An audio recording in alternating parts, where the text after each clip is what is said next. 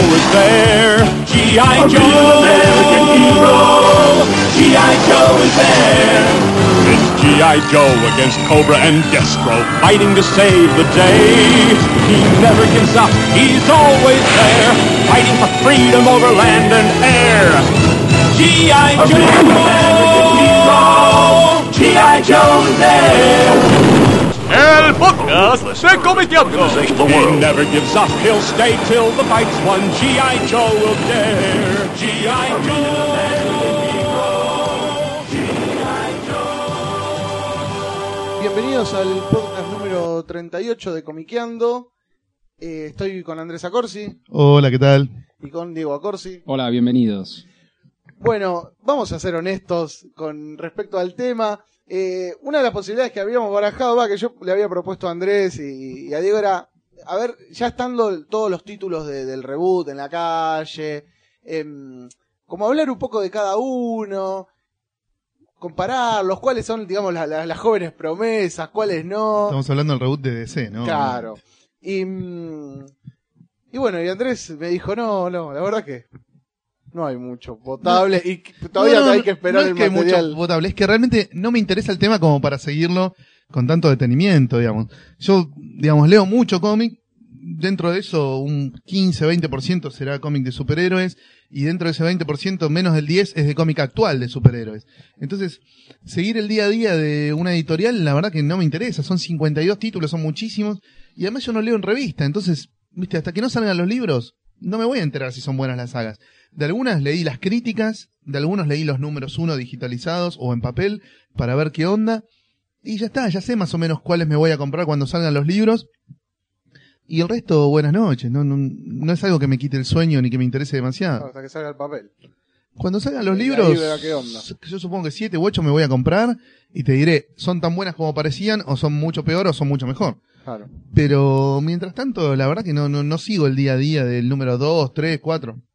Sí. De, de algunas leí el 1, dije esto promete, listo, me compro el libro.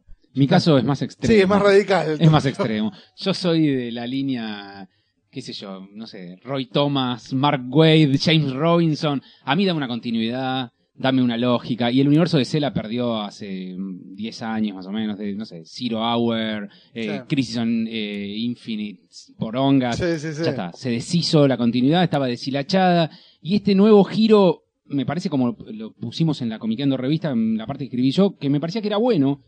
¿Por qué? Porque era para apuntar a un nuevo público. Era un desafío de DC que decía, de la Warner en realidad. Nos deshacemos de todos los comiqueros que nos vienen hinchando las bolas y diciendo revivan a Hal Jordan y, y- y que nos joden por internet y consigamos un público absolutamente nuevo. Bueno, ok, lo- si tienen un público nuevo, a mí no me tienen, porque yo me considero comiquero de la vieja eh, continuidad, soy un continuity cop declarado, y esto que están inventando ahora no es para mí. Me parece que, eh, más allá de si es bueno si es malo, no es para mí. Empezar de cero, eh, co- cosas que arrancaron hace cinco años y no te las mostramos, pero está toda la continuidad vieja comprimida, y otros que empiezan ahora con cambios mínimos, no me interesan lo más mínimo. Prefiero seguir leyendo las cosas viejas, saludos, cuando hagan algo interesante que tenga que ver con la continuidad que a mí me interesaba, volveré. Por ahora, como les dije hace muchos años, cuando desde que se cagaron la continuidad, de que las historias no tienen gracia porque no tienen la estructura que los, que los sostiene atrás, no cuentan conmigo para nada. Repito, en la Comicando puse que me pareció una buena movida editorial. Sí, editorialmente me parece bueno, porque si salís a conseguir, te sacás de encima un público de 10.000 pelotudos para conseguir un gran público movido por la publicidad de Warner, editorialmente es una muy buena jugada. Ahora, a nivel guion, dibujo, no, no, ya no me interesa y creo que no tiene nada que ver. No, el tema es, digamos, yo pienso cómo van a hacer con la continuidad de acá en más, porque se supone que los tipos tienen que ser mucho más prolijos, cuidar los detalles, porque la posibilidad, digamos, de arrancar de cero es justamente armar como una estructura mucho más sólida, pero, Pero que ya hay bastante inconsistencia. ¿eh? Sin salir de los números uno, ya un montón de fans detectaron inconsistencias de cosas que en una revista está explicado de una manera y en la y otra en de otra otra. de otra manera. O sea, no, no pasa nada. También debe estar la gracia de que ellos especulan con que muy poca gente debe leer las 52 revistas. Claro. No, para mí es, es interesante en cuanto a la movida, ¿no? Mm. A la movida de decir, bueno, borrón y cuenta nueva, empezamos todo de nuevo, que se sumen de acá más un montón de lectores que hasta hace poco ni sabían que se seguían publicando estas historietas, eh, sumar la parte digital, Igual dicen que con la parte digital no les fue tan bien, Ah, ¿no? que la cantidad de descargas nos eh, ronda el 10% de los ejemplares vendidos en papel. Ah, ah, yo hubiera pensado que, que con todo el tema digital, de poder leerlo en el iPad y todo eso, hubiera tener como más. No, y bueno, y además zafar los costos de envío en los países que no son Estados Unidos. Claro. O vos creías que en Australia los cómics de 3 dólares valían 3 dólares. No valían 3 dólares, valían tapa por no sé qué. No sé si te genocidaban como las comiquerías argentinas, pero valían más caro. ¿Entendés? O en Inglaterra o en cualquier otro lugar donde se hable inglés. Eh, obviamente, ofreciéndote la versión digital a 3 dólares, te están ahorrando el costo de... Ahora no tendría que ser más económica la versión digital. Yo creo que sí. Eh, No tiene costo de papel, no tiene costo de Claro. imprenta. Claro. Cobrame, por lo menos. Bueno, pero ponle que se ponía que sea más barato. Realmente no sé si vale lo mismo. Sí. Por ahí vale un Pero poquito me menos. parece que Sí, sí, tenés razón, que me parece que vale lo mismo. Bueno, pero igual, para el que vive fuera de Estados Unidos, ya le termina saliendo más barato coleccionar los Claro. cómics. No tiene, no tiene riesgo de envío, no tiene gasto de envío. no se te puede Claro, perder, no te puede pasar como en Telequia que les afanaron un camión que venía de la aduana con todo el material de los números uno de, de- del reboot. De, de- o sea, tenés como la tranquilidad de que pagás lo que la historieta vale, ni un mango más. Claro. Eh, entonces, yo suponía que solamente por eso, por esta especie de romper las fronteras, porque lo digital no tiene fronteras, cualquiera con acceso a Sí, internet puede- puede, acceder al material, eh, pensé que le iba a repercutir en una venta masiva de la, de la edición digital. Y dicen que la venta es de alrededor del 10% de lo que se vende de, de- de- de la edición impresa. Está bien, las ediciones impresas están vendiendo unas cantidades que hace cinco meses eran impensables, ¿no? Nadie suponía que en el mismo mes iban a aparecer en Estados Unidos 10 o 12 títulos que superaran los 100.000 ejemplares de venta. Es algo insólito que no se veía desde, no sé, mediados de los 90 tal vez. Hoy, en en estos últimos años, había un título por año que superaba los 100.000 ejemplares, o dos. Claro que siempre eran las macrosagas, por lo general. o viste un número uno de Avengers o de X-Men o una cosa así muy heavy. Bueno, eso por ahí superaba los. yo, eh, del 2010, el título más vendido fue el número uno de Avengers de Bendis y Romita Jr., Sí. pero no llegó a los 150.000 ejemplares. DC tuvo en un solo mes, creo que 12 títulos que pasaron los 100.000 y 6 que pasaron los 150.000. Y uno que pasó los 250.000, que fue Justice League. Justice League. O sea, 250.000 es un número que en el cómic yankee dejó de existir, no sé. En en- Silver Age. No, no, no, claro. El- En la época gloriosa de Image dejó de existir 250.000. Eh, así que bueno, la venta en, en, en formato papel es tan alta que tampoco es muy desastroso que la venta online, eh, que la venta digital sea del 10%. Imagínate, si vendiste 250.000 ejemplares impresos de Justice League, por ahí vendiste 25.000 descargas de Justice League. Claro, Es un montón de es guita. una bocha. Por bajarte 25.000 lectores no tenían la Justice League antes del reboot. Obviamente. Por bajarte bits, porque no te estás bajando nada, te estás bajando información. Viste, que es lo mismo que todo el mundo se baja gratis hoy en día en Argentina de cualquier sitio de, de pirateada de cómics. Sí, sí, sí. Por supuesto no está escaneado, está digitalizado por la propia DC, es más eso, lindo, se ve claro, mejor. se te- aparte creo que las viñetas se van... se amplían, van sí, tenés boludeces así. Pero digo, no, no te están dando el super premium de la nada, simplemente te están cobrando por leer el cómic digital. Entonces, si de eso vendieron 25.000, es mucho.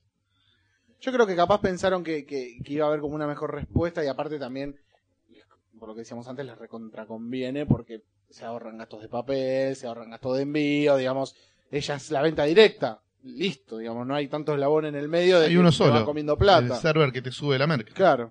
Sí, no, no, no, tal cual. Pero yo digo, aparte, capaz ellos pensaron que con el cómic digital iba a haber otra relación que capaz los nuevos lectores, porque el lector de historietas por lo general, por lo menos yo lo tengo, tiene el fetiche. de Tiene el tener papel, el claro. libro, querés tener el... el- Pero el- insisto, esto apunta al público de Warner. Es Claro. Warner diciendo, si le podemos vender una película con un poquito de publicidad a cualquiera, ¿por qué no le podemos vender estos personajes a cualquiera pinchando un poquito con publicidad? ¿entendés? Claro.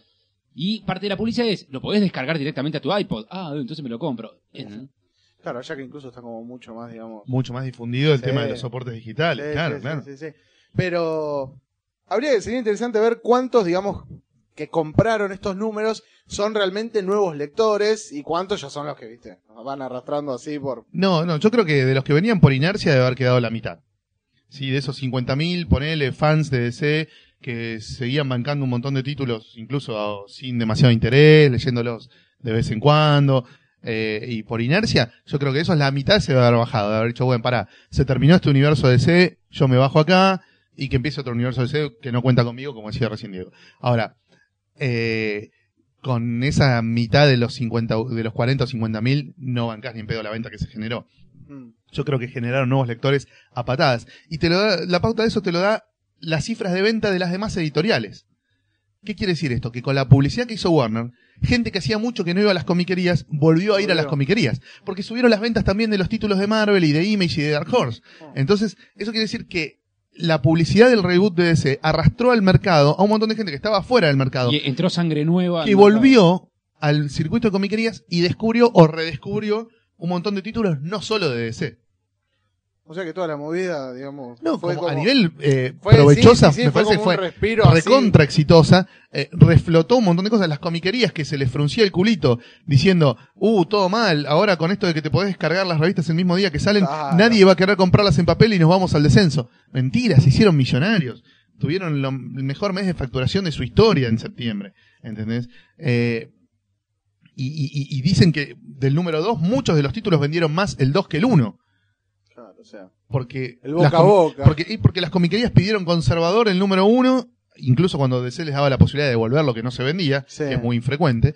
eh, pidieron flojo del número uno, pensando, bueno, estos títulos son Nacional B, ¿a quién le voy a vender? Que yo, Batgirl. Batgirl pasó los 100.000 ejemplares, ¿entendés? Batgirl, dejate No, de joder. Eh, con equipo creativo, Juan Carlos Nadie y, y Gail Simón, creo que dibujé, escribe. Eh, entonces, eh, dicen que el número 2 de muchos títulos vendieron más que los del 1 incluso. Entonces, para las comiquerías fue un festival, ¿viste? Pensaban que se iban al descenso, que DC los estaba tirando a cagar con el tema de ofrecer la versión digital el día que salían los cómics. Y hoy no lo pueden creer, ¿entendés? De pronto se relanzó el circuito de comiquerías, de, Claro. de un día para el otro, de un día para el otro. Porque apostó mucho a poner publicidad, cosa que Claramente. nunca hacía en serio. Que es lo que debió si haber la hecho. Warner siempre hubiera puesto publicidad en serio, O no siempre, cuando vieron que las ventas empezaban a desplomar. 1994, ¿entendés? Terminó Reign of the Superman, que fue el último éxito importante de DC.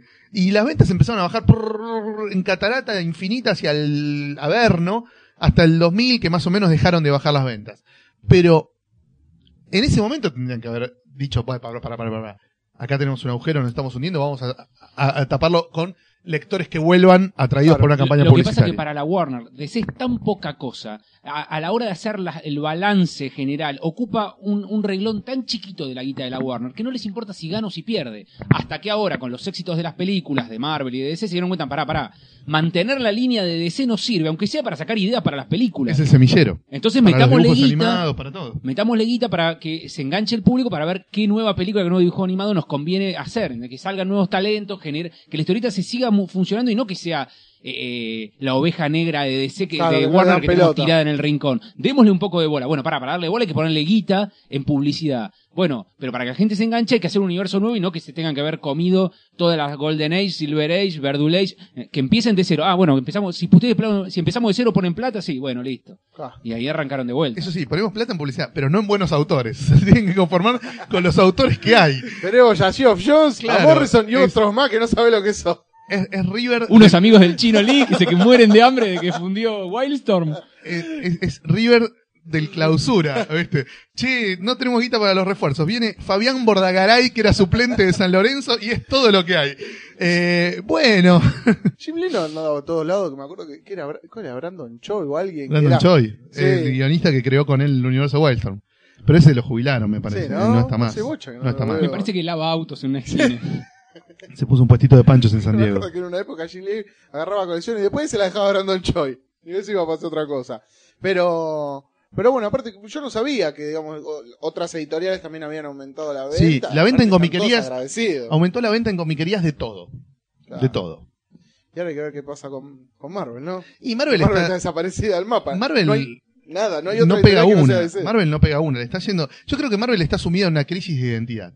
Que pasa por lo siguiente. Cuando Marvel era Marvel, era el Barcelona. Era el insumergible, el equipo de cómic que le ganaba a cualquier otro equipo de cómic. Ahora que Marvel es un cachito de Disney, ya no son el Barcelona. Ahora son el club de la primera B de Argentina y la tercera, ¿viste? De donde salen los pibes que dentro de cinco años van a triunfar en el Barcelona. Claro. Entonces, hoy Marvel es eso, es un semillero de ideas y de, de conceptos y que yo, para que después Disney elija, bueno, con esto se hace una película. Claro, como decía Diego, capaz que tenía que ser lo de, como decís vos, con Warner y DC. Digamos que utilizan toda la, la línea editorial de historieta y eso y decían, mira, esto puede Exactamente. Así como la, la Warner tenía DC, Disney dijo, bueno, ah, no- nosotros también podemos tener una. Agarremos a Marvel. Y hoy Marvel es como que tiene una crisis de identidad, ¿viste? Ya no es el tanque insumergible de la historieta, ahora es un cachito más dentro de un megaconglomerado en el cual la historieta es un renglón chiquito del, del balance, obviamente. Entonces, bueno, sigue teniendo mejores autores que, que DC, no tengo ninguna duda, ¿viste? Sigue teniendo un montón de ventajas comparativas, pero ya no es la número uno, y ya, ¿viste? Ahora está directamente en una especie de proceso de reestructuración. Dicen, para el 2012 va a haber muchas novedades porque estamos en un proceso de reestructuración. En el medio tenés series que se cancelan en números bajísimos, miniseries, miniseries que se anuncian Y después y la... no llegan a salir, Sí, como- eh, proyectos que se van al descenso así, sin ninguna explicación. Porque ahí hay contadores de Disney mirando los números, cosa que antes no había. Antes Marvel le tenía fe a un guionista, bueno, hacete tu miniserie. Ahora, hacete tu miniserie. Che, pero para, para. Acá el pedido de Diamond dice que vendiste claro. nada. No, no, suspendé. No, pero ¿cómo? Sí, sí, suspendé, ya está. Es como que se van a concentrar en lo más rentable, aparentemente, ¿no? Uno, uno tiende a pensar eso. Mientras que en Warner hay como más Y tienen como... tranquilidad hacia el lado de ese. incluso. Porque si no, viste, cerrarían el 85% de los títulos de Vértigo. Claro. que en general venden poco en revista y bastante bien en libro, pero no sé si justifican la inversión de publicarlos mensual y qué sé yo. Yo realmente creía que esto era el paso previo, este reboot de DC y el tema del- de sacar los cómics online al mismo día que en, los que en el papel, el paso previo a eliminar el papel. ¿Entendés? Es, vamos a vender una cantidad devastadora de descargas de tal modo que podamos planear que de acá a 4 o 5 años los cómics no se van a serializar más en papel, sino que se van a publicar en digital y después se van a recopilar el libro. Y en ese sentido sí sacrificar en cierto punto el, el mercado de comiquería, que ya te dejó de servir, porque el fan que quiere la dosis de droga así mensual del día a día se lo descarga, y el fan que quiere las obras completas va a la librería y se compra el libro Claro. para mí, yo creía que ese era el plan. De hecho, cuando vino Mark Wolfman a Buenos Aires, charlamos bastante del tema y él también creía que ese era el plan. Pero para mí cambió el plan cuando vieron las cifras, ¿entendés? Cuando vieron la bestialidad de ejemplares que vendieron en el circuito de comiquerías, eh, sin tocar todavía librerías, porque faltan meses para que salgan los paperbacks. Y, viste, y yo creo que deben haber dicho, no, pará, acá tenemos una second bueno, cuando chance. salgan los, los papers, ¿sabes cómo van a? La, la prueba va a ser, sí. la prueba va a ser cuando editen, eh, editen no, cuando saquen a la venta alguna miniserie eh, tipo caballito de prueba solamente en digital. Si hacen eso es porque van apuntando al plan que decís vos. Si no, si nunca se jugaron a sacar nada solamente en digital como para probar, viste, siempre hacen todo para probar. ah, entonces no, si no lo- todavía no tiraron una para probar en digital es porque no, no, no se van a ir solo al digital. Es que capaz, el, digamos, la, la- la historietita, la revistita, claro, ya la darían por muerta, o pensarían que, digamos, no es un formato y capaz por eso la baja de las ventas, porque hoy por hoy es, siempre lo decimos, es molesto. Incluso antes, lo antes de empezar a grabar que ustedes hablaban de, ponele, el número uno de Justice League, que no pasa nada, y el tema de la idea, digamos, de, leerlo en TP y todo, y, pero bueno, sí, digamos, las ventas, Claro, uno tendía a pensar que esto era una especie de respuesta a el hecho de que el formato más tradicional ya estaba demasiado perimido. Ya estaba más perimido que el disquete de tres y medio, ¿entendés? Claro. Entonces, bueno, hay que inventar sí o sí un reemplazante que será el, la descarga digital de las, de las revistas. Eh, o de los capítulos de 22 páginas mensuales. Ahora, yo creo que cambió el plan cuando vieron las ventas. claro. Cuando vieron las ventas dijeron, para, para, tenemos una segunda oportunidad de hacer las cosas bien con el circuito de comiquería. Porque de pronto en el circuito de comiquería estamos levantando un fangote de guita impensado tres meses atrás. Impensado. O sea, ¿quién podría haber supuesto que alguna vez una revista de Aquaman iba a vender más de 100.000 ejemplares? O sea, un número uno de Green Lantern o de Batman, bueno, sí, se suponía que iba a vender más de 100.000 ejemplares. Pero un número uno de Batgirl, de Aquaman, esa serie es Nacional Sí, sí, B, sí. ¿entendés que vos decís? Flaco, está bien, le pusieron buenos autores a Aquaman, porque Geoff Jones y Van Rice es ganchero. Pero, viste, ¿cómo haces para vender todos esos ejemplares de, de series y conceptos viejos que nunca tuvieron demasiado arrastre? Pero porque arrancan de cero con la publicidad de la Warner atrás. Sí, sí. Claro. El hecho, efectivamente, lo que cambió la ecuación fue el efecto que causó esta campaña publicitaria. Y Está siempre muy claro está eso. abierta una especie de posibilidad de la cual se aferran algunos, que es, no, no, pero la continuidad anterior todavía en algún lado sigue existiendo. Ya van a volver. Cuando fracasen van a volver, dicen. Es que eso es lo que muchos, digamos, eh, me acuerdo antes que empezara, muchos, digamos, especulaban con esto, va a terminar siendo un Hero Reborn, camuflado, Pero en un año pegan la vuelta y dicen, Pero bueno, después de estas volvieron. ventas, no creo. Claro, ahora si tienen las que ventas, sostenerlo. no te digo se mantienen, no caen muchísimo, este universo va a seguir. Ahora Marvel cuando no es lo mismo porque el movimiento, digamos, Marvel lanzó la línea paralela, pero con todo el universo Ultimate había logrado, digamos, ese nivel de ventas ni a palos. O sea, se querer matar porque No, ahora deben pensar que perdieron una ¿Sabes oportunidad. por qué? ¿Sabés que le faltó una empresa fuerte atrás poniendo Claro. plata en publicidad? No, y además que el universo de Ultimate no era el único. Claro. Vos eras fan de Spider-Man, pero tenías tres títulos del Spider-Man posta y un título del Spider-Man Ultimate. Mañana quizá Disney dice, muchachos, se cierra el universo Marvel, arrancamos de vuelta y les ponemos plata en publicidad. Y si a DC le funcionó, ¿por qué no? ¿Entendés? Las ideas de Stan Lee están. Las retocamos un poquito y las lanzamos para el siglo XXI. Ahora van a lanzar cuatro colecciones. Creo que van a lanzar Daredevil, Fantastic Four, Spider-Man y... Y el otro día hay con, va a tener como una revistita, viste, con, con preview, viste, con algunas páginas. Ah, no, Y- pero eso es una colección nueva de novelas gráficas. Ah, Que es tipo Batman Earth One, ¿viste? sí, Que finalmente va a salir en abril. Bueno, Marvel va a hacer eso con cuatro personajes. claro, Que son versiones nuevas, eh, reader friendly, para empezar. claro. Para Otro y no- Ultimate, digamos. Otro y Ultimate. Claro, para que sí, nunca sí. Es como el Batman Earth One. Exactamente igual, pero hay Fantastic Four, Daredevil y qué sé yo. Sí, es eso. Claro, su- Y DC, claro, también metió el otro golazo que fue el de Superman DC, el Superman de, Claro. que también dice fue una barbaridad Fue una lo que, bestialidad lo que se vendió. vendió esa librería, sí, sí. Y ahora sale el de De Batman, de Geoff Jones y Gary Frank. De lo que decían recién de qué pasaba si fracasaba este universo, si volvía al otro universo, claramente estaba pensada la posibilidad de que esto fracasara y volver al universo viejo. Por eso no está Wally West en este universo. Claro. Porque Wally West era el fail safe, ¿entendés?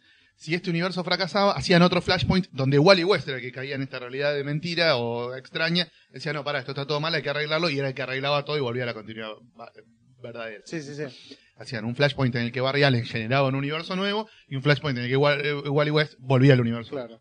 Por eso Wally no estaba en, en el universo nuevo. Ahora dicen que puede ser que el año que viene aparezca. ¿Por qué? Porque en los papeles Wally West es el protector de Keystone City y Keystone City es parte de Tierra 2 y Tierra 2 todavía no se vio. Claro. Entonces, está la posibilidad de que el año que viene, cuando vuelvan a aparecer la Justice Society, la Tierra 2 y algunos otros conceptos que todavía no aparecieron, Como los, aparezca Wally West. el cuarto mundo de Kirby, Tierra. S, Tierra X, todas las tierras precrisis no aparecieron. O sea, son Bueno, tierras alternativas de este universo, pero que todavía no las mostraron. Y supuestamente en algún momento Morrison va a está. contar dónde está cada una de las tierras. Claro, también está ese multiversity famoso. Pero bueno, los personajes de Kirby ya están. Bueno, Darkseid ya, ya aparece en el número 5 o 6 de la Justice League. Y. ¿Qué otro? Bueno, Demon obviamente está con su propia serie, Demon Knights, que, de las que parecen muy interesantes. Y, y el Capitán Marvel, Shazam, Sí. empieza a aparecer como backup de Liga de la Justicia ahora en Ah. el número 5 o 6. También porque el chino no llega a dibujar todas esas páginas, entonces ponen un Bueno, esa es la otra, ¿no? Ojalá, digamos, por lo menos todos esos equipos los mantengan, porque en buena parte, Pero ya cambiaron muchas veces de equipo. ¿eh? Hay series que ya tienen escritas hasta el número 7 sí. y con tres guionistas distintos. ¿Entendés? No, hay muchos cambios de equipo, por suerte, ¿no? Porque los Bueno, ya te leí, creo en el 10 o en el 11, creo que iba a ir Andy Cooper, Ah, no sabía. Puede ser. creo, o en Superman. En no Superman sé. hay dos. en- Ah, en Action Comics hay dos en números Action de. Comics, ah. En Action Comics creo que el 5 y 6 Sí, como son, para dar un respiro, ¿viste? son de Andy Kubert. Pérez ya está viejo, no, no, no llega Sí, ni no. nada, no, no puede ni, ni No. hacer los bocetos. ya. Pérez ya dejó de dibujar Superman, ahora la está dibujando Jurgens y Pérez la entinta y dibuja las tapas. Y está dibujando un número de fill-in de Versus Prey. Jurgen no escribe, no, no escribe Sí, nada. Jurgens estaba escribiendo Green Arrow, Sí. pero se va y entra eh. Annocenti, Mm. y Jurgens sigue escribiendo Justice League International, Claro. que son unos títulos también muy puteados por los fans porque sacaron de continuidad toda la Justice League International previa. ¿Entendés? Esta es la primera Justice League International, Sí. los héroes no se conocían entre ellos y todo eso. Lo mismo que el Suicide Squad, lo mismo que los Teen Titans, ¿viste? de pronto todo lo Claro, anterior nunca existió. Y es la primera vez que se forma un Suicide Squad y la primera vez que se forma una Justice League International. Y Bueno. Está bien, es la primera vez de todo, está bien. Es medio un bajón. Sí, pero sí. Y Amanda Eh, Waller es flaca. Eso no puede ser. Eso es una afrenta. eh, total. No solo a los que tenemos kilos de más, sino también a los fans de DC, de, los, de las películas, del dibujo animado, hasta en Smallville, la mina que hace de, Sí. de Amanda Waller está un poquito entrada en carne. No es un chancho, como lo dibujaban a veces en los cómics, pero eh, igual, los boludo. dibujos animados de la Justice League también. Justice League está re gorda, está, Ah. está que explota. Eh, no puede ser que Amanda Waller sea flaca. Claro. Es una pelotudez grande como una. Parte de la personalidad de, de Sí, sí, Amanda sí, es Waller el era- volumen. Era que era una gorda intimidante de lo heavy que era, ¿entendés? Ahora es una mina que está bárbara, ¿entendés? Bueno, pero de acá a dos años quizá engorda. ojalá. Claro, ojalá, capaz Esta es la posibilidad, esta es la primera tenga- aparición. Ojalá tengan esa, Cuando nació no era gorda. Dale tiempo, ya va a engordar. ojalá tengan la viveza de hacerla morfar como un camello, ¿viste? Atraviesa una crisis, ¿viste? Claro. O la papuzan con algo, ¿viste? No sé, algo. En la película de Green Lantern aparece y es Y, una mina flaca. y no es, no es gorda, claro. Sí, sí, sí, qué película de mierda. Pero, pero bueno, así que hay que ver Marvel qué hace el año que viene. Y ya Marvel- están amagando con Ya- una, ya, pe- ya un evento. Un número uno de Hulk, que vendió muy bien, Sí. el de Jason Aaron y Mark Silvestri. Un número uno de Spider-Man a cargo de Madureira, que tuvo unas Oh. ventas impresionantes. Y un número uno de X-Men, el de Wolverine and the X-Men, también con Jason Aaron y Chris Bacalo. Sí. Son títulos de increíbles ventas. Pero bueno, antes Marvel tenía el monopolio del top 10 y ahora esos títulos se cuelan en un top 10 dominado por DC. ¿Entendés? Sí, porque Marvel del top 10 que podría tener 8. En su Siempre cuando lo Claro, revisás, tenía ¿viste? 7, 8, claro. Sí, y Siete, después ocho. los otros de. Y DC lograba colar un Green Lantern, un numerito de, no sé, Claro, de algún de, evento. de Black Knight, Brightest Day, esos porongos. Y ahora ya está, ahora es, prioriza de, de- eh, homo- eh, ¿cómo es? Eh, el hegemónico ahora es ese. Y, No, y hay que ver también, todavía no empezaron, supongo que porque quieren que cada colección se empiece a sentar, pero cuando empiecen a lanzar los eventos que envuelvan a todas las series. yo espero que no lo hagan. Hasta ahora ¿Vos hay muy no? pocos crossover anunciados. Sí. Hay uno entre Omac y Frankenstein y un par más, pero mm, muy tranqui se lo están tomando el tema del crossover. ¿eh? Y porque lo que no quieren es como otra vez caer en el Otra vez de- confundir, Claro. otra vez Va- van a pasar. eh, va a Sí, pasar. en algún momento lo van a hacer. En algún momento lo van a hacer. Que yo, en algún momento, cuando termine la primera saga de la liga, de esta que están haciendo Geoff Jones y Jim Lee, que está ambientada cinco años en el pasado, Ah. se supone que Liga va a estar en continuidad con las series que transcurren en el presente, digamos. Va a saltar también cuatro o cinco años para adelante para estar en la misma línea temporal que las demás series. Y ahí no se van a perder la oportunidad de hacer un crossover entre todas las colecciones de los personajes que están en la liga. ¿entendés? Yo creo que no, no se lo van a perder. O de poner los títulos que están tambaleando, pegarlos a- de alguna manera al título vendedor. La que inventó Stan Lee en la Silver Age. O sea, Stan Lee fundó un universo en tanto en cuanto un personaje aparecía en la revista del otro y la historia continuaba y la gente se enganchaba y compraba todos los títulos. El, el que iba flojo se apoyaba en el fuerte y Claro. acá van a hacer lo mismo. Entonces no, no, no pueden perder eso. Es la base del nuevo Sí. universo. Y supongo que, que si realmente hay una un reingreso a la continuidad de un concepto tan grosso y tan querido por los fans como la Tierra 2, no va a ser en un número uno de una serie X tipo, no sé, Justice Society o All Star Squadron. Va a ser tipo un crossover entre muchos títulos y, viste, y, y- y como que le van a abrir la puerta grande a un regreso de la Justice Society. No va a ser tipo un número uno más entre un millón de números Claro, uno. Yo ahí. no sé, eh, porque vos estás diciendo eh, de los fans, de los fans. DC no piensa más en los No, fans. no, no, Esto eso lo es cierto. timonea Warner y dice, che, ¿qué personaje de la Justice Society nos puede servir para una película? Y mira, si la Justice Society tiene una aventura en la Segunda Guerra Mundial, listo. Tierra 2 pasa en 1940, están en la guerra, y va Superman en un número de Superman, tiene una saguita en la, en la Segunda Guerra Mundial, listo. Si gusta el título, le sacamos título. Y así van a ser por los números, no van a pensar en los fans. Hasta ahora el único personaje que está es Mr. Terrific y es una de las series que menos vende, así que Ah, bueno. ¿en serio? Sí. Que le Eh, dan manija, ¿eh? A su personaje que le dan. me encanta a mí el personaje. Sí, sí, sí, sí, sí, no por como eso, para no leer una ongoing protagonizada por él y Sí. con autores que no me interesan, pero digo. eh, y lo, otra cosa muy loca de ese, del reboot, que me parece digna de mencionarse, y con esto por ahí ya da para pasar a otro tema, es que originalmente cuando salieron, cuando salió, se dio a conocer en junio la lista de los 52 títulos, nunca se aclaró cuáles eran series regulares y cuáles eran miniseries. Claro. ¿sí? En general DC siempre tuvo, no sé, un porcentaje de alrededor del 25% de lo que publicaba que eran miniseries, que vos sabías en qué número terminaban. Acá no le dieron número final a ningún título, pero a todos los autores les hicieron firmar contrato por seis números, excepto a Morrison, Geoff Jones, que Sí. yo, que, les- que tienen contratos más extensos. Entonces, de por vida. Claro. Se suponía que, salvo Batman, Detective, Justice League, Superman Action y alguna más, todas las series tenían una vida garantizada de seis, seis, eh, números y después del número 6 se ve qué sigue y qué no sigue en base a las ventas. Ahora, ya salió la lista de lo que, de los números 6 de DC, de lo que se va a publicar en febrero, y no cierra ningún título en el número 6. Claro. O sea, es un dato muy importante. ¿Qué quiere decir? O que todos los títulos superaron el, el- el- el- el punto de venta, el piso de venta que DC le, le- le- le esperaba, o que realmente siempre se pensó que esas 52 series fueran ongoings. Eso es una demencia. Que es una demencia, porque creo que ni sumando todas las de Wildstorm DC tuvo alguna vez 52 ongoings. Claro, es una guarangada. Es muchísimo. Aparentemente esto es así. También se dio a conocer la lista de los trade paperbacks y de qué va a incluir cada uno de los paperbacks. Sí, Y muchísimas series tienen un primer paperback que recopila los números 1 al 8. claro. O sea que ya O por sea lo menos establecen Ahí eso. también es- va a estar la posibilidad de que el número 8 sea el último número de algunas de estas series. De que estén pensadas para un trade paperback ¿Cuántas series regulares tenía DC antes de todo esto? y Más o menos. 40, ponele. Menos, menos. No, no, no, menos ni en pedo. 40. Claro. Y ponerle que quedarían. Bueno, en los últimos años- en los últimos meses ya no existía Wildstorm, pero retrotraete Sí, a sí, diciembre del 2010, que fue el último mes en que Wildstorm existió como tal. Seis y ponele que títulos habría más. otros 8, 6, 6, 8 títulos. más. Claro. O sea que ahora está muy, o sea, está por arriba. Yo, yo hubiera dicho que no tenía más de 30. ¿eh? No, no, no, 40 tenía seguro. Boludo, sí había como 5 de Batman, 6 de Batman. Eh, y. O sea que los tipos, digamos, aún las series que menos venden, siguen evidentemente generándole una Todas ganancia. bancan más allá del número No. 6, lo cual es bastante sorprendente. Algunas el trade paperback llega hasta el número 6, en algunas el trade paperback llega hasta el número 8.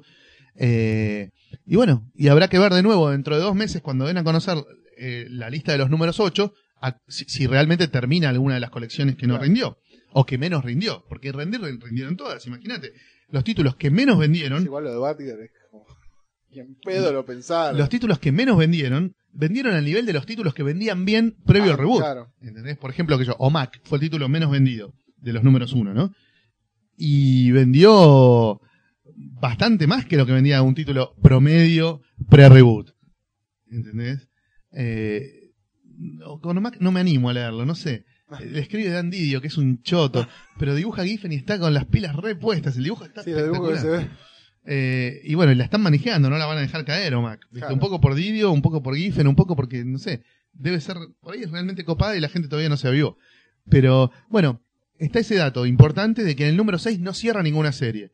¿Entendés? Lo que quizás es como decís vos, viste, hay que esperar al 8 y ahí ver. Por ahí es en el 8. Digamos, el, punto quizá que- como fue bien el 1, les extendieron los contratos del 6 al Ah. 8. Claro, casi todas las series entre el 1 y el 8, Engolosinados. casi todas las series entre el 1 y el 8 van a tener por lo menos un filín. ¿Entendés? Un número de relleno con otros, Claro. con otros autores. Hay un montón de autores que en este momento no están en ninguna serie regular de ese, haciendo números de relleno para cuando se atrase algún salame. Claro, sí. para cumplir con la periodicidad mensual. Porque claro, ahora que realmente es muy buen negocio sacar estas revistas todos los meses, no se lo quieren perder. ¿Entendés?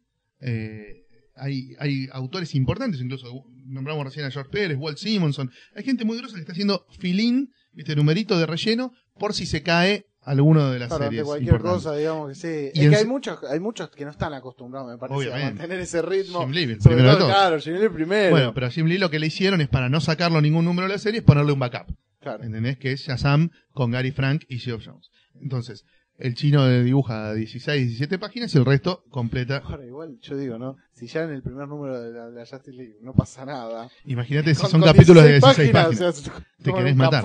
Y en Action Comics también, para que Rax Morales se quede eh, como artista Claro. regular, pidió dos números que no dibuja él, que son los de Andy Kubert, y cuando él vuelve, ya vuelve con una historia complementaria que es de Steel eh, con otros autores.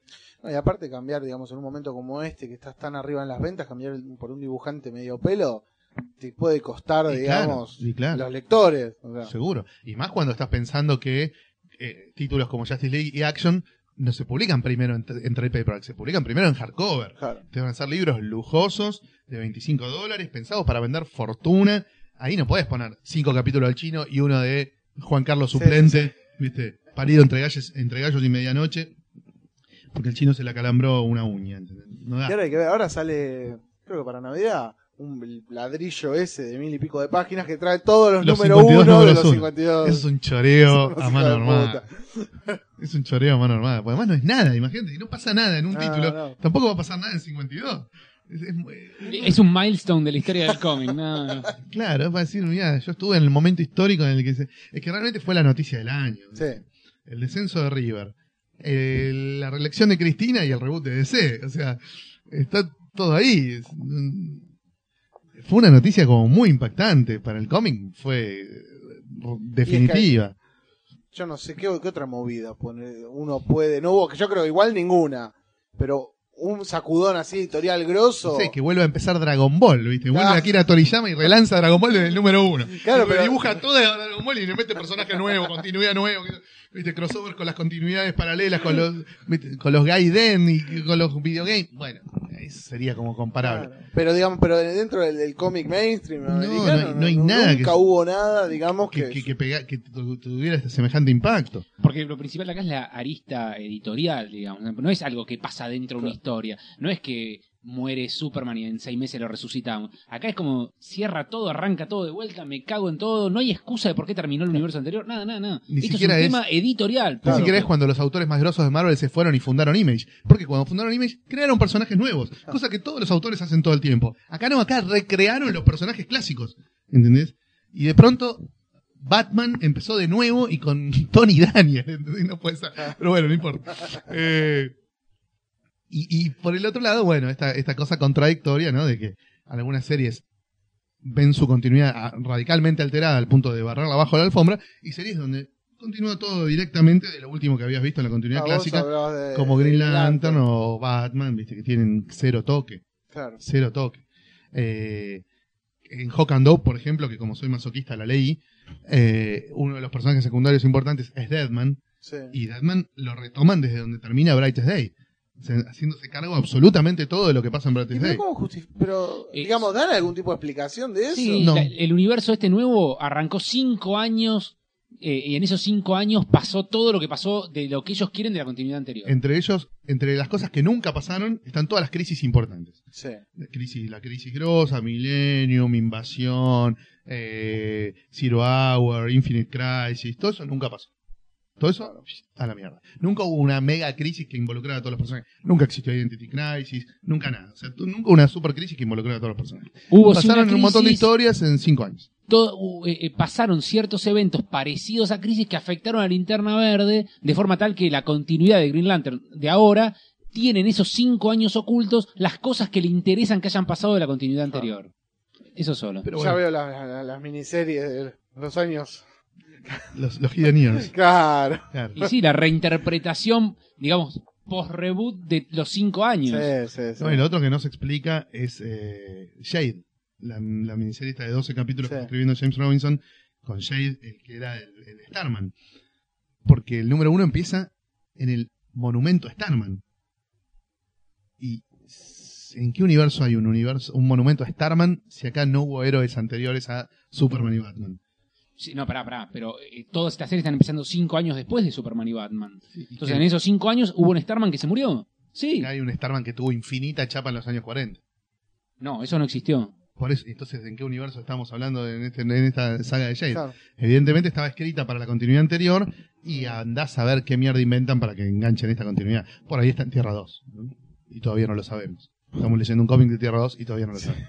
Bueno, A ver qué pase el año que viene, incluso Claro. cuando prometen que eh, y bueno, mientras tanto hay que esperar hay los que esperar a los ver TP, qué pasa. empezar a Hay que esperar ojear. los TPs, claro. Hay que ver qué series siguen, qué series vuelven a cambiar de guionista o de dibujante.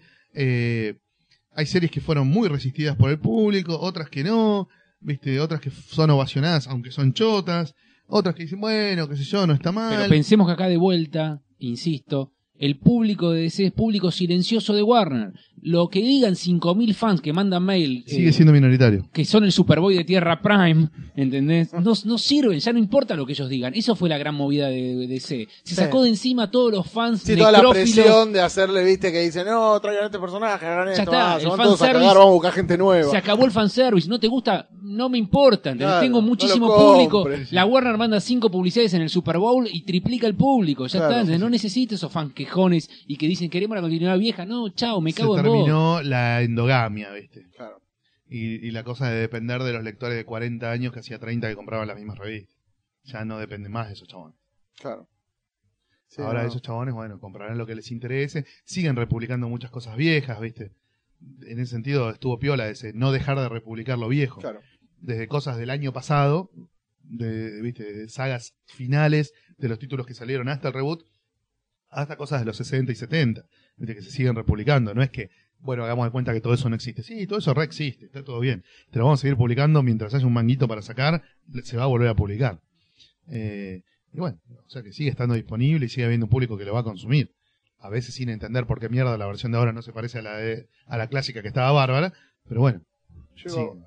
ahora cambiando un poco de tema, ¿no? Pero ¿por qué hay tantas ediciones de material de material viejo? No, de material de los 60, de los 80, tan chotos. Porque eso va- cosas chotas, Pero todo la- va a librería, pena, eso va a boludo. librería y disquerías. Claro. Vos vas, eh, un yankee entra a una disquería y de repente ve todo un rack lleno de libros y quizá dice, uy, mira, Our Army at War. Y se lo compra porque no sabe ni lo que es, ¿entendés? Oh. No, no apuntan más al público comiquero. No les importa el nivel de la historieta. Le importa que atraiga el ojo del que entra Claro. a comprar cualquier otra cosa y se lo lleve. Sí, no, no, a mí yo lo que empecé a notar últimamente, viste, con algunos TPs y eso es, es, es la calidad, es, está choto, está editado choto. El otro día estaba viendo ponerle lo de lo de Swamp Thing, viste que es un papel de mierda, editas un poco más, viste, esa es una discusión que yo ponele a veces con un amigo hablando y decimos eso, ponerle planeta, edita todo culo. edita todo, pero son unas tapas duras de la puta que los parió, un papel de la puta que los parió. Entonces siempre está diciendo, ¿qué hago? Lo leo en inglés, en un papel de mierda, capaz, o lo leo en español, con todo lo que eso significa, pero en una edición, viste que ya es otra cosa, que te da gusto, que sabes que dura. No, pero los yankees sacan algunas cosas eh, muy buenas. eh, Hay, hay algunos lujitos. Son menos que los españoles, sí. Pero bueno, esperá ahora a ver qué va a hacer el mercado español. ¿Cuánto dura esta primavera de, de las ediciones lujosas Es que ese es el españolas? tema. Ahora con el tema de con lo del planeta, el otro día vi que ya salió, digamos, el, el, el plan editorial de los, del catálogo del cómic, que son los que van a sacar desde el año que viene, y ellos prometen mantener el piso de calidad de planeta, pues justamente todas esas ediciones. Y bueno, hay que ver también cómo el mercado español aguanta eso, y estos tipos se ven a estar relamiendo pensando que van a tener, digamos, la posibilidad de sacar todos los número uno, o por lo menos los que elijan, para el mercado español. O sea, es todo es, van a hacer otro un genocidio, es una Pero no, no, no. Si no apoyan el lanzamiento del número uno con mucha plata para salir a buscar lectores Claro. nuevos, los fans de eh, la continuidad pre-reboot, no sé si se van a tirar de cabeza en estos 52 Ahora maravillas tienen que, nuevas. Tienen que repetir, digamos, el Tienen- esquema que hicieron Estados exactamente, Unidos. tienen que repetir el esquema. Títulos además- nuevos para público nuevo. El público de an- anterior no se va a enganchar de cabeza a los 52 Porque títulos además el nuevos. público español es mucho más exigente que el yankee, ¿entendés? Te miran la lista de los guionistas y dicen chupamela, chupamela, chupamela, chupamela, ¿entendés? Con esa, con esa manga de verduleros del Nacional B, Sí. viste, al lector español no le vendés 52 colecciones ni drogado, Eh, ni drogado. Es más que en España DC es minoritario y lo fue siempre, ¿entendés? sí. DC es, viste, es, es chiquito, es, es el, el Athletic. Que en España siempre, digamos, bueno, que superhéroe siempre caminó mucho más Marvel. Marvel es la religión. Marvel es la religión. DC es un caprichito de una elite. Posta, te lo digo en serio. O sea, No sabía que era más. claro, es Más Marvel en chiquitito. España. No, Marvel es el 85% de que lee de superhéroes lee de Marvel. Y solo Marvel. Claro. Eh, y encima el público es mucho más malcriado, digamos, el público español. Porque. Y porque solo pues, está acostumbrado a que le publiquen lo mejor, no toda la boña, Claro. ¿entendés? Entonces, vos le publicás cinco títulos de Green Lantern, te van a comprar el bueno, los cuatro chotos no te los van a comprar. vos. Eh, es así. Es así. Es difícil publicar estos 52 Eh. números en, en España. Yo creo que, creo que si fuera el catálogo, lo que se me ocurriría a mí es agrupar los títulos.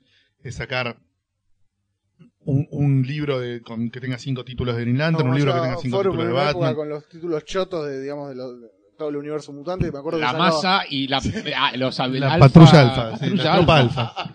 Claro, Eh, y hacían eso, y con eso voy a terminar comprando todo. sacarte un Broly de Batman que tenga cinco series de Batman, un Broly de- Claro. de, Green Lantern que tenga cinco series de Green Lantern, un Broly de la Liga que tenga la Liga del Chino, la Justice League International y tres títulos más relacionados con Liga, no sé, Flash, Aquaman, Wonder Woman, ponele, y así. Eh, y uno que sea bizarreada de C, viste, y poner...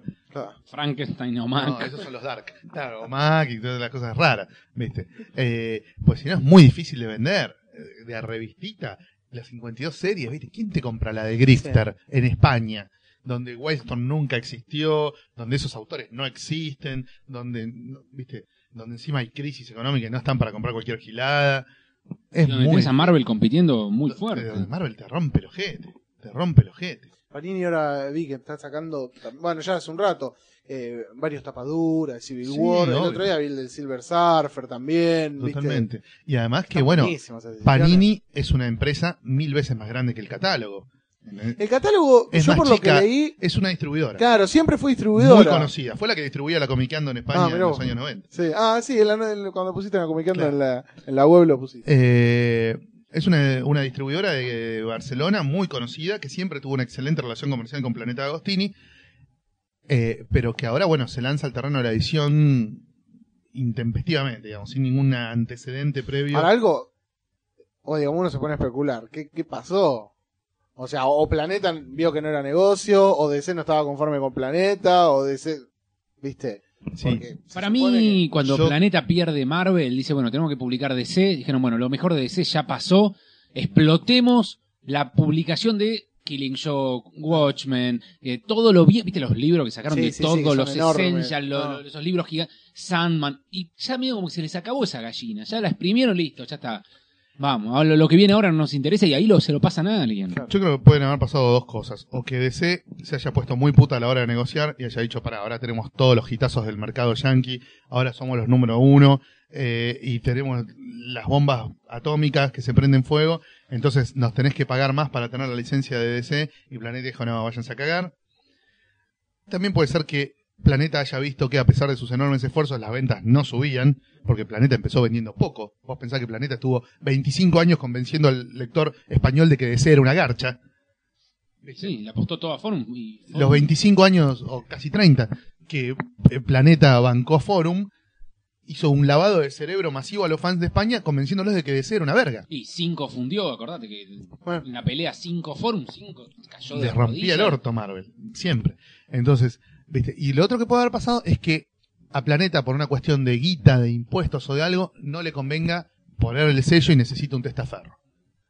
Si Planeta, por alguna cuestión, quiere ser, seguir siendo el que pone y el que se lleva la guita, pero no puede seguir siendo el que pone la cara, lógicamente la segunda cara es el catálogo. Claro. ¿Entendés? El que tiene que decir, bueno, la cara la pongo yo, pero la guita la pones vos, es el catálogo.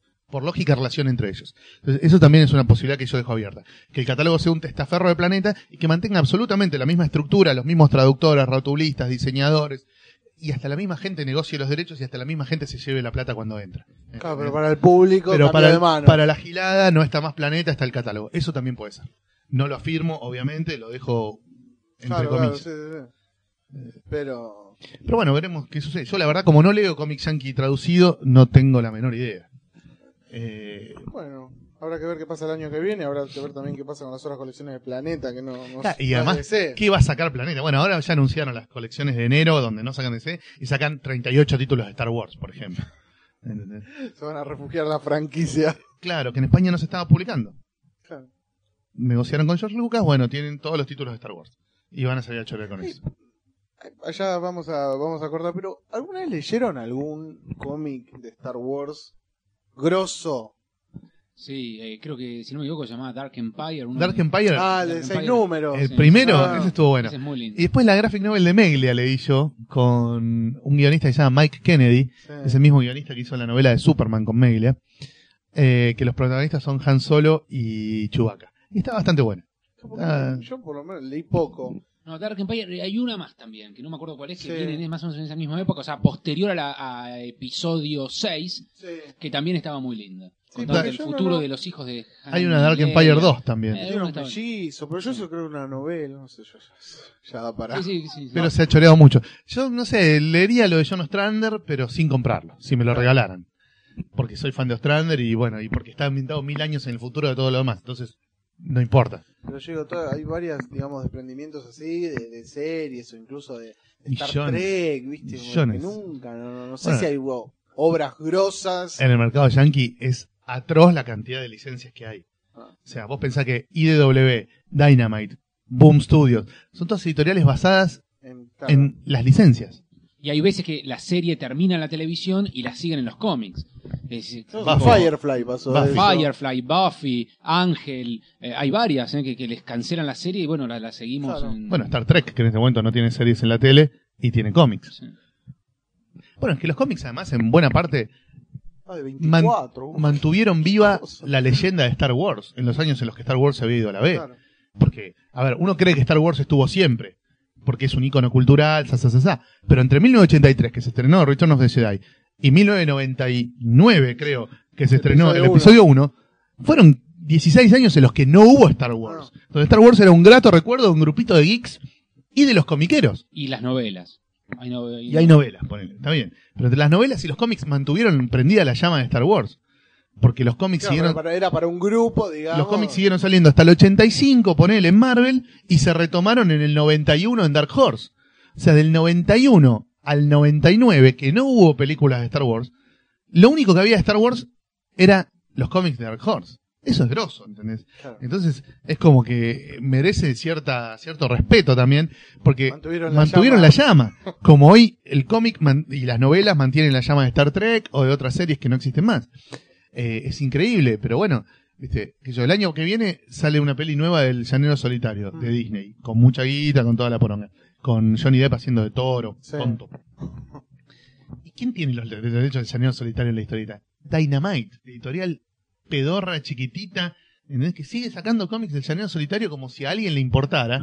Y recién le va a empezar a importar a alguien cuando Disney empiece a hacer la campaña publicitaria Claro. del- del- de la película. Pero para ese momento los derechos de la historieta para estar en. Marvel. Andás a ver, claro.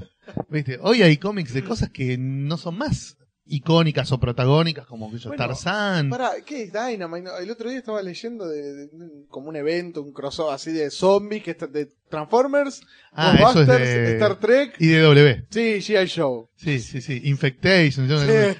Sí, sí, sí, sí. Una bizarreada de IDW. Que aparte yo, Con todos sus cómics de historietas de Ghostbusters, ¿viste? Sí, también, sí, sí. claro, es una cosa que... Y hay gente que la compra, ¿eh? Ah, Sí, sí, hay gente que la compra. Eh, sí, no, ya mezclar G.I. Joe con Transformers se banca.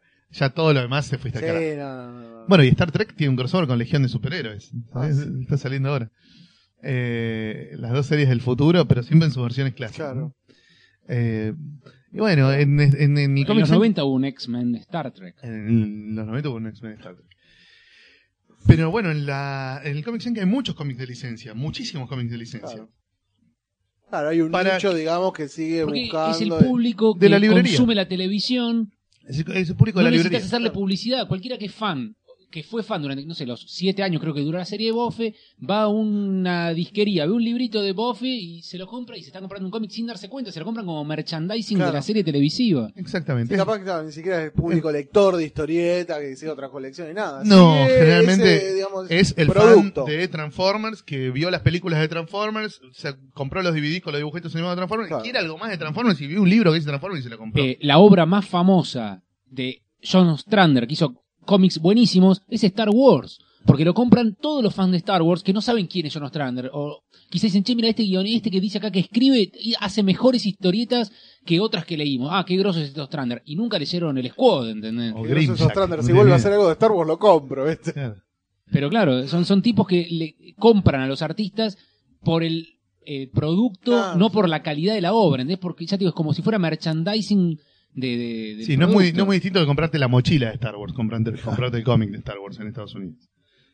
Acá sí, porque bueno, pues no es masivo, pues no está en ningún lado. Bueno, hasta que aparece yo, Lucas y te dice, no, mira, no voy a hacer más películas para adelante porque ya lo cubrieron los cómics y las novelas. Y ahí los fans se tiran de cabeza, te dice, ¿cómo? No me vas a conseguir episodio 7, 8, quiero ver qué pasó. Bueno, comprar los cómics y las novelas.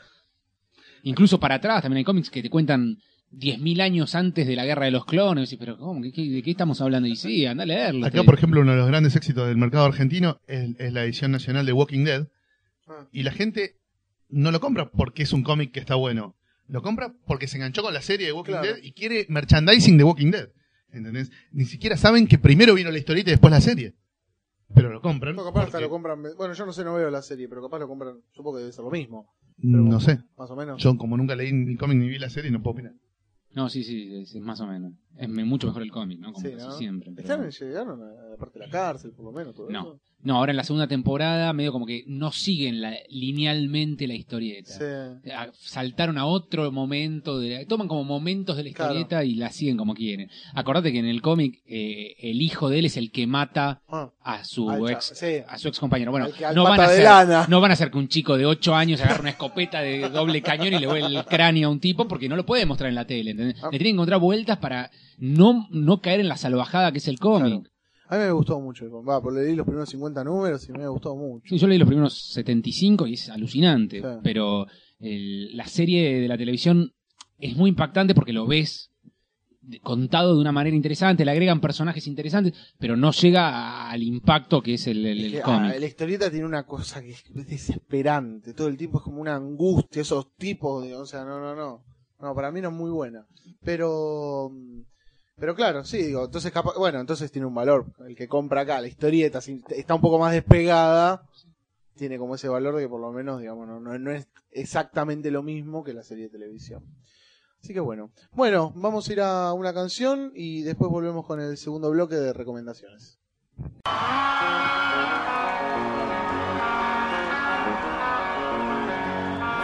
sea is like a bottle of beer. The wave is coming, but I ain't got no fear.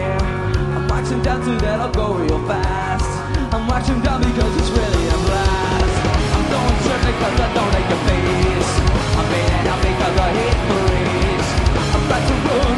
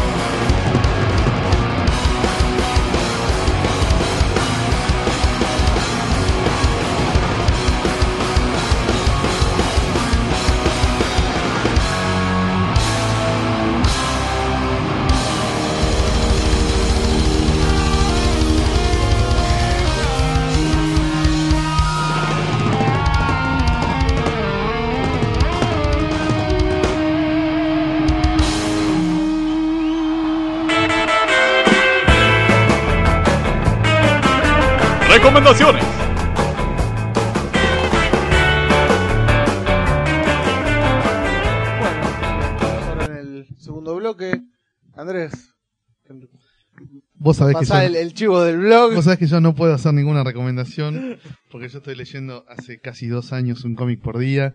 Eh, reseño todos los días un cómic en, en mi blog, que es 365 cómics por año. Ya los oyentes del podcast ya lo conocen, supongo.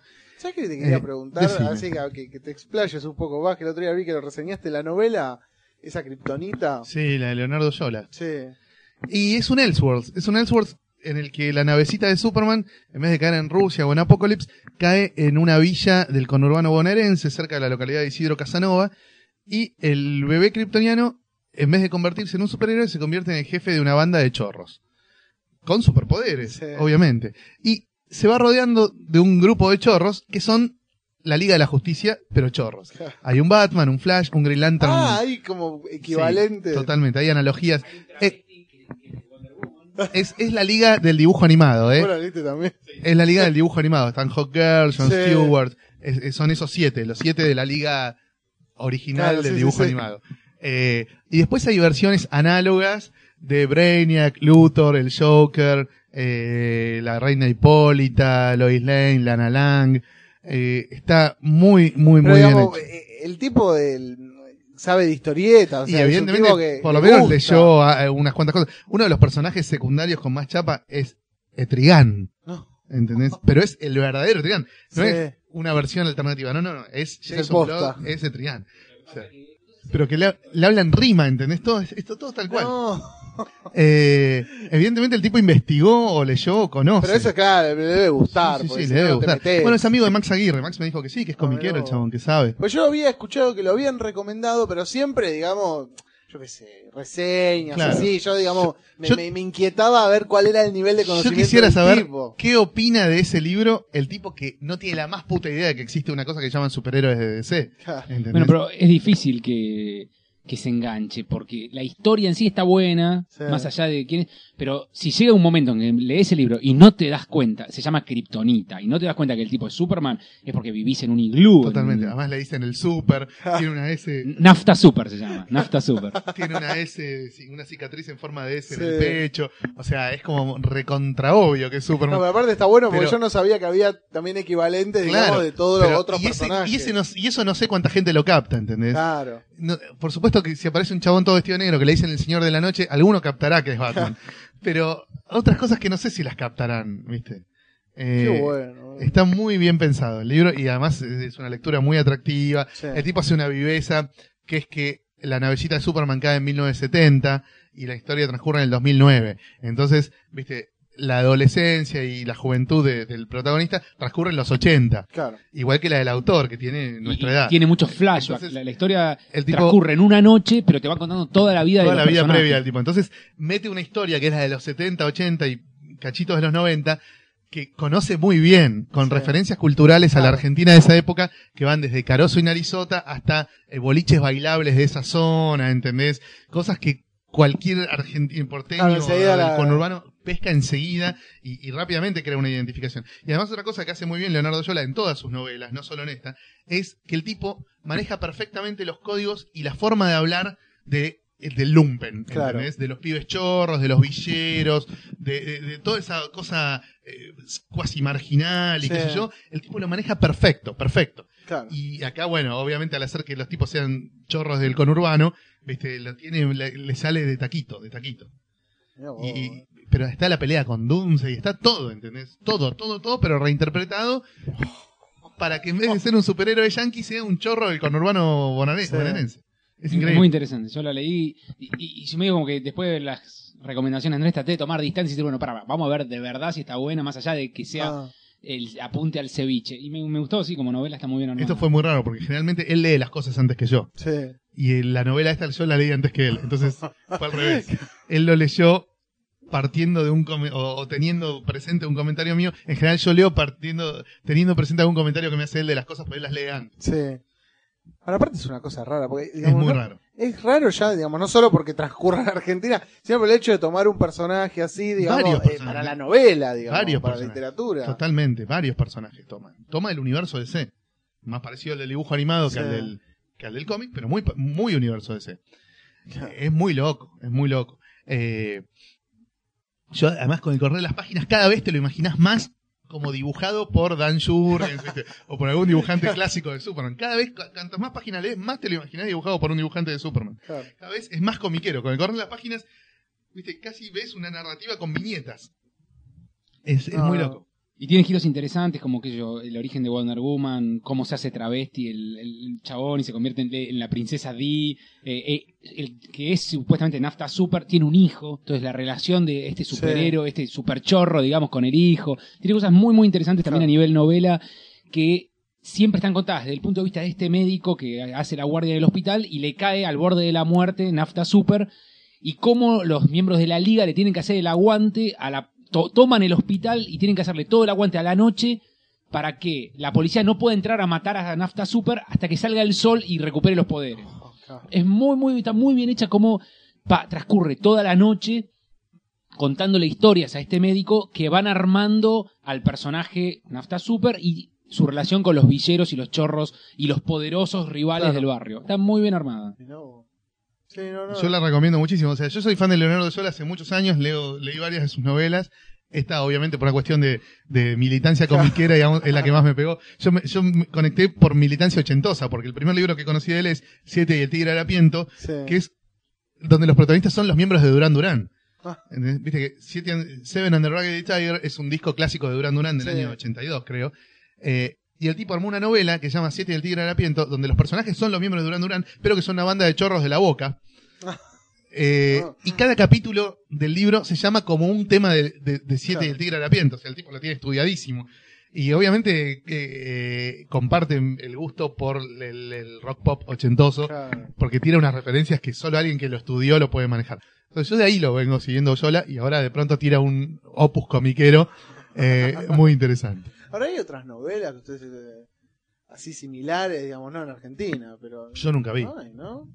yo nunca No, vi. ¿Novela? Donde haya una analogía tan obvia con... con, que tomen capaz, o, o otras novelas que tomen, digamos, cuenten la A ver, el mito de Superman es un mito tan universal que seguramente alguien lo quiso reinterpretar en clave de otra cosa. Pero digamos, o si no, novelas donde se blanquea que está el personaje, ponele.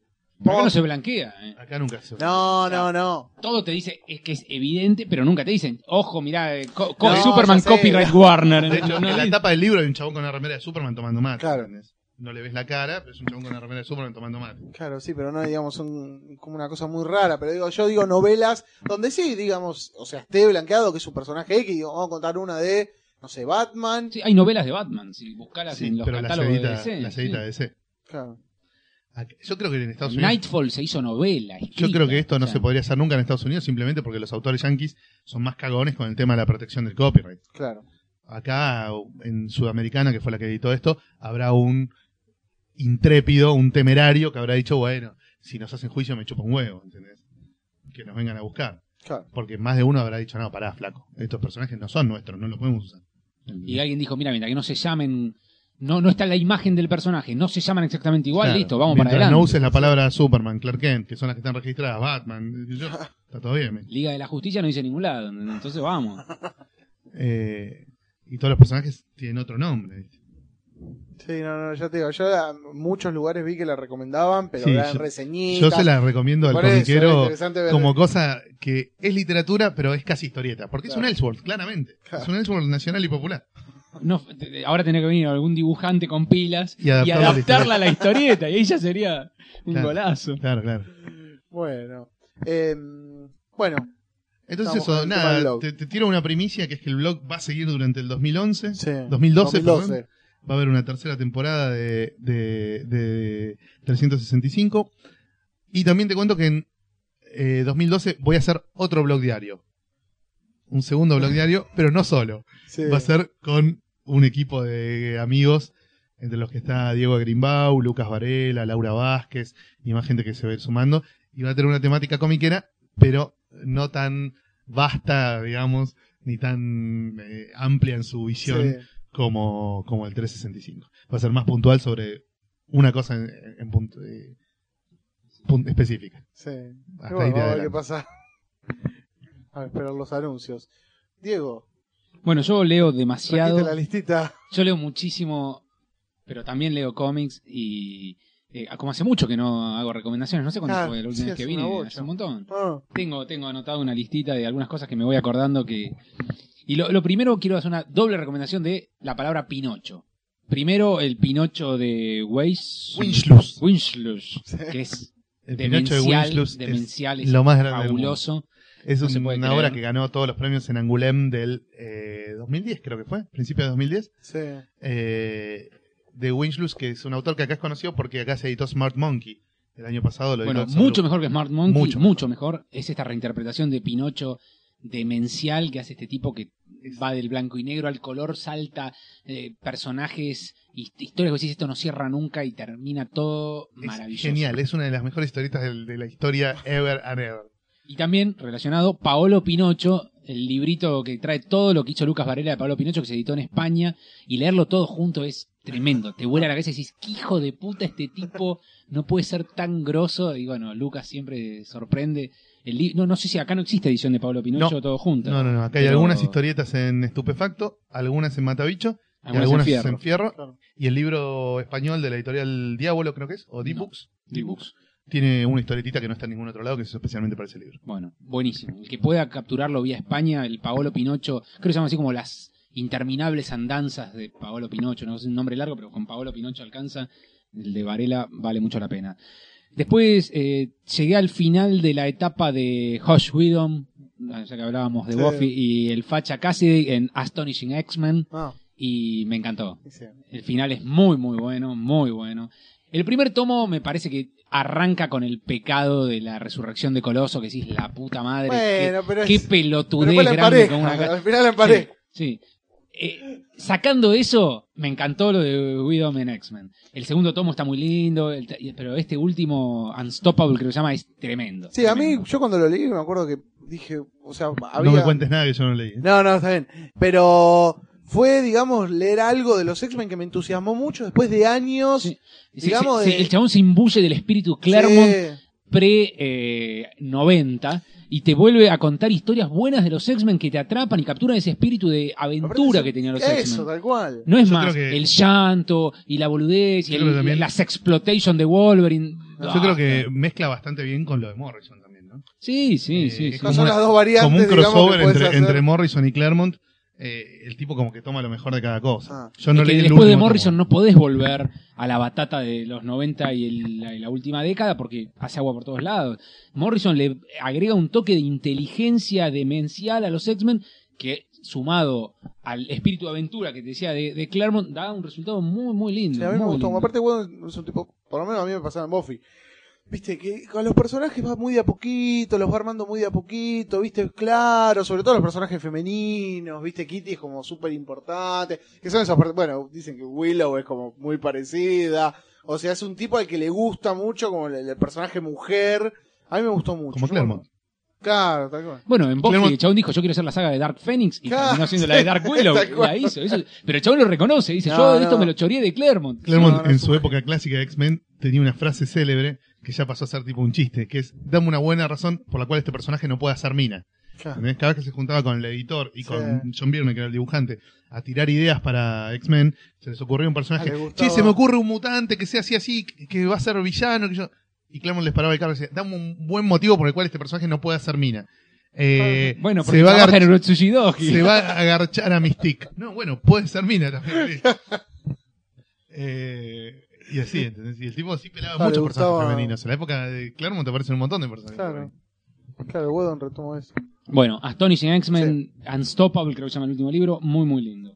Eh, después sigo leyendo mi, libri- mi listita, tengo eh, bueno una serie que les había anticipado el primer tomo la última vez que estuve acá, I Zombie, de Mike Alder y Robertson. Chris Robertson. Bueno, Interesantísimo. seguí leyendo los El primer tomo es que excelente. siguen. I Zombie sigue sumando Ah, sí. muy buena serie. No sé cómo estará ahora, pero los primeros TP son una masa muy, muy di- divertidos, muy interesantes, muy bien llevadas las historias. La verdad vale la pena. Sí, American Vampire leyeron. Estoy, estoy leyendo eso, en este momento estoy leyendo eso. ¿Sí? Yo todavía no empecé. ¿No? Mira, eh, hasta ahora es una más de vampiros. No Sí. sé qué giro le dará Stephen King para salvarlo del montón, pero hasta ahora no, no, no, no, no es gran cosa. digamos, la Sí. lee, pero Sí, tampoco. sí, hasta ahora leí las dos primeras historias y no, no me pareció gran cosa. Espero que repunte. no Yo sé. todavía no leí. Eh, tengo anotado Criminal Macabre, el ómnibus escrito por Steve Niles con la primera parte de dibujos de Ben Templesmith. Es una de terror, una- un tipo que es una especie de Constantine un poco más Sí. sacado que se dedica a matar a cualquiera. En realidad el tipo tiene como una especie de habilidad de ver a los fantasmas y de codearse con las criaturas del bajo mundo, del inframundo y del otro mundo, y se mete a matar vampiros, pero en historias muy, muy inteligentes, muy bien dibujadas. Es el mismo equipo de 30 días de noche, ¿no? Steve No, Niles y Ben Temple. Yo no la leí. 30 días de noche. ¿No la leíste? No, no la leí. Uh, ¿Viste la peli? No, tampoco. Las tres primeras son buenísimas. Sí. Sé que hay más secuelas, algunas se van al carajo, me imagino. Y ahora está saliendo una serie regular incluso, o sea que puede ser cualquier cosa. La dibuja Sam Kidd, con lo cual me hago un par de Sí. pajas pensando en eso. Pero puede ser cualquier cosa el guion. Ahora, las tres primeras, 30 Days of Night, y sus dos primeras secuelas, son impecables. Son impecables. Hablando de fantasía y terror, recomiendo fervientemente Lock and Key, una serie escrita por Joe Hill, dibujada por Gabriel Rodríguez. Joe Hill es el hijo de Stephen King Sí. y Gabriel Rodríguez es un dibujante chileno. La historia es buenísima. Una familia Ahorita IDW. que a, a la que le matan el padre, o sea, la madre y tres hijos, a- dos adolescentes y el más chiquito un poco menos, van a, se van de la costa oeste a vivir a Maine, por supuesto, estamos hablando del hijo de Stephen King.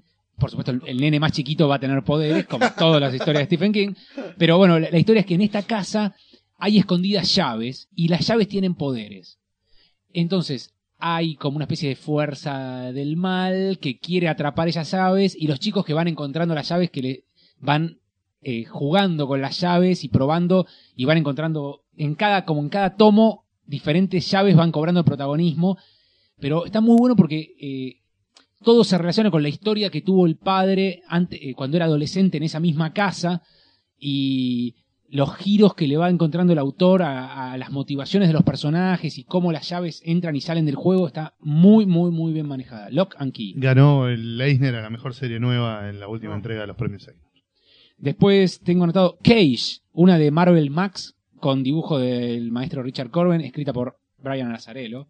Muy, muy linda. Es una historia de Luke Cage bien heavy. ¿eh? Es Luke Cage pesuti en serio. Sí, sí, sí, sí, sí, sí. Es el Luke Cage que aparecía de invitado en Alias. Ah. Bueno, así. Pero dibujado por Corben. Muy, muy bueno. Muy, muy linda. Tengo eh, Peter Kampf, lo sabía, de Trillo y Mandrafina. Ah. Muy linda serie. Es una especie de what if.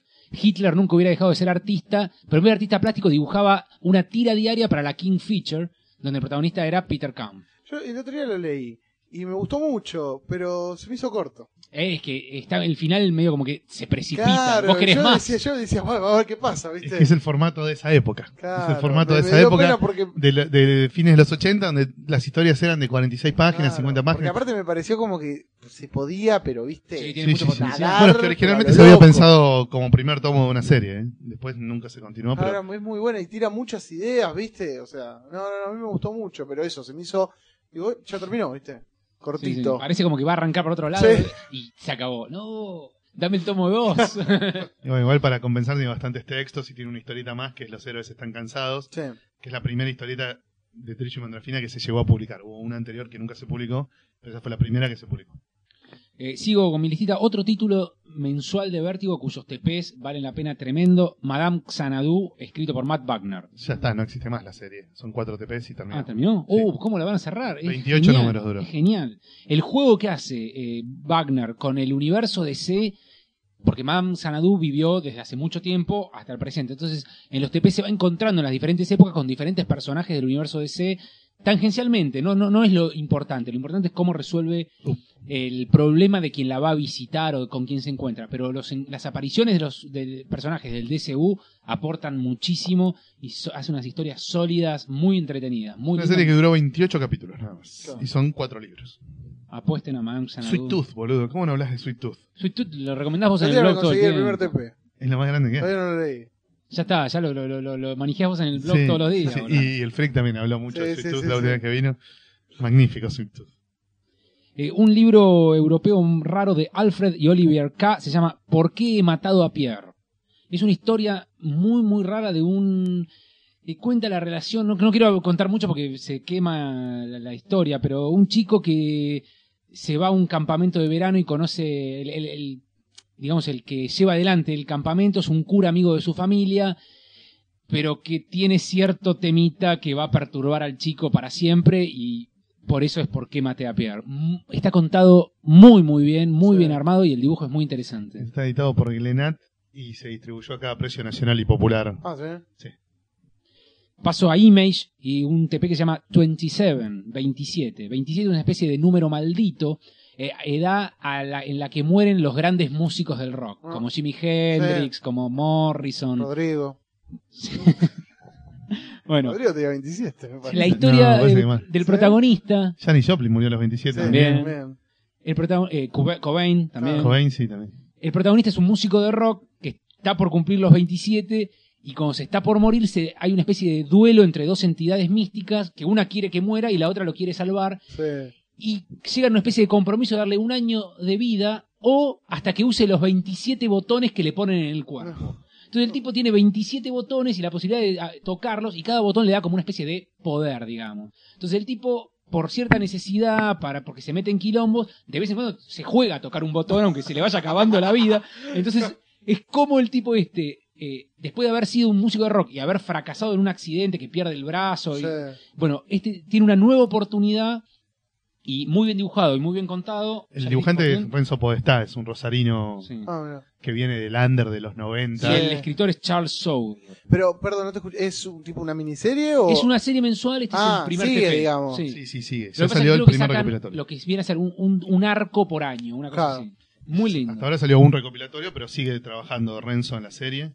Eh, está muy buena. Es- eh, bueno, buenísima. Eh, es muy bueno porque todo el tiempo está mezclado con letras de las canciones Sí. de los, estos artistas muertos. Te explican toda una temática sobre el número 27, que es un número místico y es, pero muy bien contado toda esta, esta dualidad entre la- la- el, el bien creador y el mal finiquitador, cómo pelean por el alma del tipo. Muy bueno, está muy muy bien. Y a la vez tiene ese toque, digamos, de superhéroes mínimamente porque qué sé yo, se toca un botón y tiene el poder de teleportarse un rato, ¿entendés? Ah. Entonces, así, pero claro, se tocó un botón, está cada vez más cerca de la lona. Y, y- y- Es muy buena la, Está bueno, la está idea. bueno. Es, es lindo, vale la pena. Quizás se, se dé 27, así, Sí. con, con letras. Quizá en internet se puede bajar, no sé, no, no lo busqué, pero está lindo. Y después una, Y, si no, escuchalo en Group Shark, ya que es de rock. Bueno, eh, una joya del pasado que se llama Brought to Light, algo así como Traído a la Luz, escrita por el genial Alan Moore, con dibujos la primera mitad de Bill Sienkiewicz y dándolo vuelta y empezando del otro lado de Yates. Eh, la primera mitad, la de, digamos, la de Moore Yates, cuenta eh, un, una historia en la cual la CIA eh, está involucrada en un tema de asesinato y, en- y cobertura de eh, las cosas que hicieron, si no me equivoco, en Panamá, cómo mataron gente. Una historia puntual, De un- una mina que vivía en Estados Unidos y está metida en el medio del quilombo, de cómo la CIA trabaja. La otra mitad, que se flipea el libro y se empieza del otro lado, la dibujada por Sinkiewicz, eh, está contada en primera persona por una especie de aguilucho inmundo, que es eh, como si fuera el espíritu de la CIA norteamericana, sentado en un bar tomando whisky, contando toda la historia de la CIA hasta 1980 y pico, eh, cómo es una digamos, entidad corrupta y nefasta que se caga en los mismos norteamericanos y se metió en todo el mundo a mojar el pico para que eh, la- destruyendo a la gente y a la sociedad para que todo sea como él quiere, como esta entidad, digamos, eh, casi mística que viene a ser la, la CIA y el complejo industrial militar norteamericano, denunciado de un modo muy grosso, porque el tipo, el aguilucho, se hace el canchero y dice, eh, yo maté, yo hice esto, yo hice lo otro, y en realidad es Alan Moore denunciando todo esto de un modo muy... Entre una de las denuncias es lo que pasó en Panamá en la historia del otro lado del libro. es una historieta que salió en 1988, bancada por una fundación, una ONG, digamos. Eh, la editora editorial Eclipse, que ya no existe, y tuvo una tirada bastante limitada y es muy difícil de conseguir. Es un santo grial que, bueno, Ah, Pero en Eh, internet muy se consigue brought to light, como traído a la luz, como que Sí. están revelando esa historia oculta, entre comillas oculta, porque se puede investigar, digamos, de la CIA, pero tiene testimonios muy, muy interesantes. Sobre todo la parte de atrás, lo de Panamá. sí. Digamos que el co-guionista es el tipo que vivió esos eventos. es una que- mina, Joyce Bravner. Bueno, la- sí, la mina, perdón. Que trató de sacar a la luz todo este tema y la taparon, la taparon, la taparon, la taparon, la taparon de mierda y un poco más la tapan de cadáveres en una fosa y a duras penas pudo... Ey, yo me quejo desde mi ONG. Bueno, sí, sí. Shh, silencio, así. Pero bueno, esa es el listadito.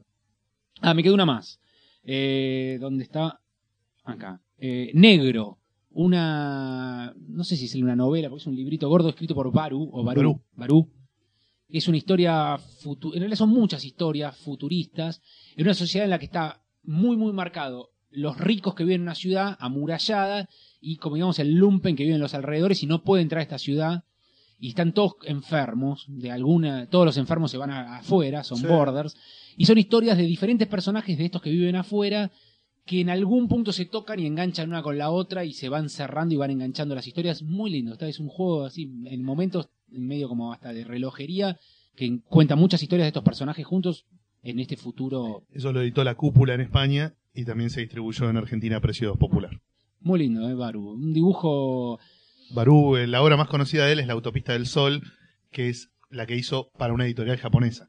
Viste, en un momento de los principios de los 90, eh, una editorial japonesa, no me acuerdo cuál, creo que fue Kodansha, contrató a un grupo de gaijins, digamos, Sí. de autores eh, occidentales, para que hicieran historieta, pero en el sistema de producción del manga. O sea, 16 páginas por semana y con continuará infinito hasta que se caiga a pedazos la historia. Mm. Eh, y Barú fue uno de los que estuvo. Paul Pope fue otro, por ejemplo.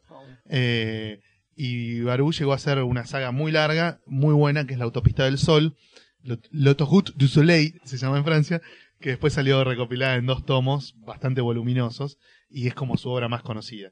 Eh, también es un dibujante muy virtuoso en el blanco y negro, entonces está bueno para, para manga, digamos. Claro, sí, sí. sí, Eh, y bueno, y este tomo se llama Negro también para enfatizar que el tipo le gusta mucho blanco y negro. claro.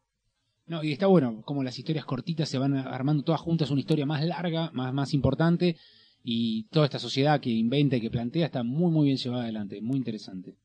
Bueno, no sé. Bueno, bien. Yo. ¿Vos que anduviste leyendo? No, estuve leyendo en realidad ya clásicos Boñiga consagrados. No, la saga no. de clon. No, lo que no, no, lo que releí, que ahora todavía no lo terminé, es nada, Planetary, que lo había leído cuando salió y todo, y después, no sé, ya hace 10 años que salió. Que empezó No, a ah, salir. que empezó a salir en el 99, Claro. hace más de Terminó en el 2010, creo. Sí, Sí, 2009, que no- 2010. Y ahora estoy, lo estoy leyendo de nuevo, y es increíble. Es fabuloso. Es increíble. Leerlo todo de un tirón es una Es experiencia increíble, mística. sí, sí, sí. Eh, porque yo nunca leía el final aparte, o sea, estoy leyéndolo como a ver qué mierda pasa y me estoy acordando. Y qué loco, digamos, la es una serie que crece, digamos, con el tiempo. Porque uno capaz empieza a conocer otras cosas, ¿viste? Y ya hay un montón de boludeces que ya las pesca de otra manera. Y es brillante. Para mí tiene un solo problema que es que el protagonista es demasiado banana. O sea, es el guacho winner, viste, Claro. cero emoción, cero sentimiento, la tengo re clara, le paso la- el trapo a todos, les pinto la cara a los malos, a los buenos, los cago a mis amigos, los cago a todos, y yo siempre tengo razón y soy el más grosso y me chupan todos un huevo. Este tipo un Batman a la enésima Es potencia, es como- viste, más es inescrupuloso, y tienes menos emoción que el- los campeonatos españoles en los que el Barcelona le lleva Pero 18 eso no es puntos una que va cosa segundo, boludo. O sea, es, Pero es como... es, es un chabón de hielo, él Claro. no tiene sentimiento. Por- y bueno, por eso. Pero cuando se Pero enoja, se enoja y le te- lavaron la mente y estaba con la te mente lo- medio en blanco. Te lo tenés que bancar, o sea, te tiene que cerrar a un personaje así. Igual- Tan canchero y tan que se lleva el mundo por delante y que no le importa nada de nadie. Igual, o sea, es muy no. difícil engancharse. Pero no, eso bueno. es cierto, pero ponele. Las historias justo son excelentes. releí la- los primeros números de Authority. Y Jenny Spark es muy parecido. Todo el tipo, no, yo con el paso acá. Son los hijos del milenio, son los hijos Claro, del milenio, está explicado. Los, los dos son iguales, son hijos del milenio. Son hijos del milenio, claro. Pero digo, debe ser una cosa del personaje, digamos, le gusta sí, sí, esa sí, cosa sí, de. obviamente. Yo no me como ni la puta. Del cinismo extremo y de, Sí. de- de- sí, es difícil eh, Sí, empatar, no digamos. mucho Claro, es difícil así. crear una empatía con un personaje así. Pero bueno, por suerte hay otros personajes, están todos muy bien desarrollados y las historias son maravillosas. Sí, sí, sí, Yo, es o sea, muy bueno. yo no discuto Planetary, eh, me parece brillante Planetary. Te digo que tiene como ese, como ese Claro. obstáculo que es que todo gira en torno de un personaje muy jodido para la identificación del lector, Claro. digamos, que te cae para el orto Pero en ¿sabes un punto. Peor que Mr. Frost son los cuatro fantásticos malos. Bueno, el Red claro. Richard malo se la cree cien mil veces más Sí, que él, ¿entendés? sí, sí, y cree que nunca nadie le puede hacer nada y que él puede dirigir el mundo y hacerlo y vender el mundo a otro y hacer lo que quiere porque él es el dueño de todo y nadie le va a tocar el culo nunca. Sí, sí, sí, sí. Entonces, ante un tipo así, la postura del protagonista no es tan eh, soy el campeón del mundo. Soy el campeón del No, mundo, pero me tengo es que que- enfrentar contra el campeón del el- universo. El tema es que si vos no, digamos, no le empezás a tener un poco de cariño al, a, digamos, al que maneja Snow, el relato, no, claro, yo- te caga. No, no, yo a Eli- a Elijah Snow nunca le desarrollé el menor cariño. Siempre me pareció un cínico hijo de puta. Pero bueno, eh, la historia está tan buena que te Sí, mete, es muy obviamente. bueno. Y está muy bueno también el hecho de que los villanos sean los Fantastic Four. Claro. ¿entendés? O sea, una, una reinterpretación de los Fantastic Four donde ahora son los malos está muy bueno. Muy No, no, bueno. pero aparte hay un laburo muy, muy delicado, Que de la le- historia del país. Que después le sirve mucho a Warren Ellis eso cuando tienen que escribir Ultimate Fantastic Four. Sí. Porque si vos lees Finito y Ultimate Fantastic Four, no son héroes. Y Ultimate Fantastic Four no son, no son héroes. Son aventureros. expedicionarios al servicio de los milicos yanquis. No son buenos. Claro. ¿Entendés?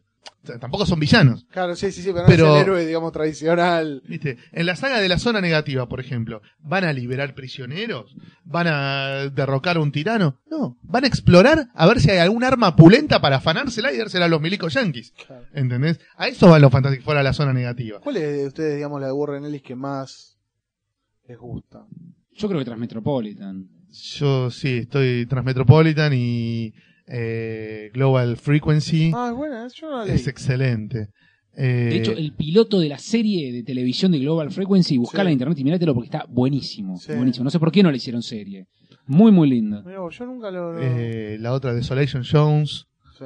que fue quedó abortada Y los tempranamente. numeritos anteriores a Authority, digamos, cuando todavía se llamaba Sí, Stormwatch. Stormwatch. Stormwatch, son muy buenos. Sí. Muy Authority buenos. también está bueno, el, ar- el arco de él es muy bueno. sí, sí. Toda la primera parte de él es muy buena. Yo creo que más tiene, Stormwatch. tiene, tiene varias cosas buenas, ¿no? Es un- bueno, Planeta, obviamente. Ah.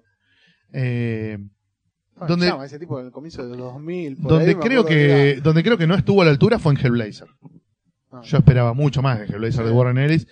Y no te digo que es una mierda, pero es, eh, viste, al lado de Azarelo, de Garth Ennis, de Jamie Delano, de los grandes autores de Hellblazer, Warren Ellis Claro, es menor. no entra al podio ni por casualidad. Claro.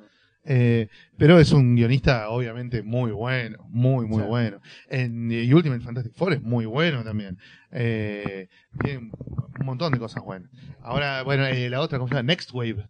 Ah, sí, la Eso de es Mar- esa- esa es zarpado, Muy buena. divertido. boludo. Wave está muy muy lindo. bueno. Zarpado. Pero ahí, ahí creo que no apuesta a hacer una buena, o sea, a hacer la gran historia, sino a cagarse de Sí, risa. sí, Totalmente. sí. Mirá como me cago en todos. No, muy divertido. Y reinterpretar personajes pedorros en otra clave, a ver qué pasa. Eh, no, está bueno. O sea, para mí es un capo. Tiene cosas raras también, esas cosas que hace para avatar, ¿viste? Tipo Freak Angels y qué sé yo, que uno no las lee Eh, porque salen muy caros los TP. ¿cómo se llama? Crecí. Crecí. Crecí. Crecí lindo. es una novela gráfica histórica de Warren Ellis Sí. con un dibujante español, Raúl Cáceres, que es buenísima. Te narra la batalla de Crecí entre los bretones y los franceses. Es excelente, excelente. Una mala leche, jodida, como enema de chimichurri, boludo. Eh, y bueno, nada, es un autor bastante ahora, que- ahora está prolífico. está estuvo en Astonishing X-Men. Estuvo en Astonishing X-Men, después se fue. Ahora está Greg Pak. Y está, no sé en qué está. En, en Coso, en Avatar tiene dos títulos mínimo. Y en Marvel, uno o dos títulos tiene que tener, no sé en qué está. ¿Hicieron algo del Fantastic Four ahora, lo de Hickman? Sí, es excelente. Sí, ¿no? Yo lo quiero completar. Leí el primer TP nada más. Es buenísimo, buenísimo. Y leí los, leí los guiones, no los vi dibujados de lo que está dibujando ahora Juan Bobillo, que es amigo mío, entonces Ah. me pasó por mail los guiones que le manda Jonathan Hickman de los Sí. primeros capítulos que él está haciendo de FF, no Fantastic Four. Eh, Future Foundation, Sí, sí, sí. La, la serie paralela. Y están bastante interesantes. O sea, tiene un problema que es que es muy complicado. O sea, es muy complicado. Vos tenés que leer Fantastic Four, FF y conocer toda la historia previa del papá de Reed Richards, que es lo que él cuenta en Shield, en su otra serie de Marvel. Sí, Importante, ¿no? Pues tiene menores también. claro, Entonces, es complicadísimo. Hay que leer varias series para entender todo lo que está pasando. Pero tiene un manejo de los personajes y los conceptos muy zarpado, muy zarpado. El tipo pela cosas tipo Morrison, ¿viste? Es decir, a la mierda, le pegó un upgrade a- al concepto muy, muy zarpado. Tipo como pela el consejo de los Reeds. ¿Entendés? Bueno, no hay un solo Reed. Un, solo Reed Richards. Hay un montón de Reed Richards de miles de realidades paralelas y cuando el problema lo excede al Reed que nosotros conocemos, se junta con todo lo demás para buscar la solución. ¿Entendés? Que hacer un brainstorming entre 50 tipos todos recontragrosos, ¿entendés? Muy bueno, tiene cosas así, muy, muy locas. Eh, tiene mucho de viajes dimensionales, bueno, todo lo que tiene que tener Fantastic Four para estar bueno. Y le da mucho protagonismo a Valeria, a la Ah. hijita menor Sí, de, de Reed Sue, que... claro, que siempre estuvo como en un segundo plano. Y no, en las de Mark Wade ya un poquito te la Sí. mostraban. Después la mandan medio en segundo plano y Hickman la pone de nuevo como muy importante. En FF, ella y Franklin se morfan del todo. Sí, sí.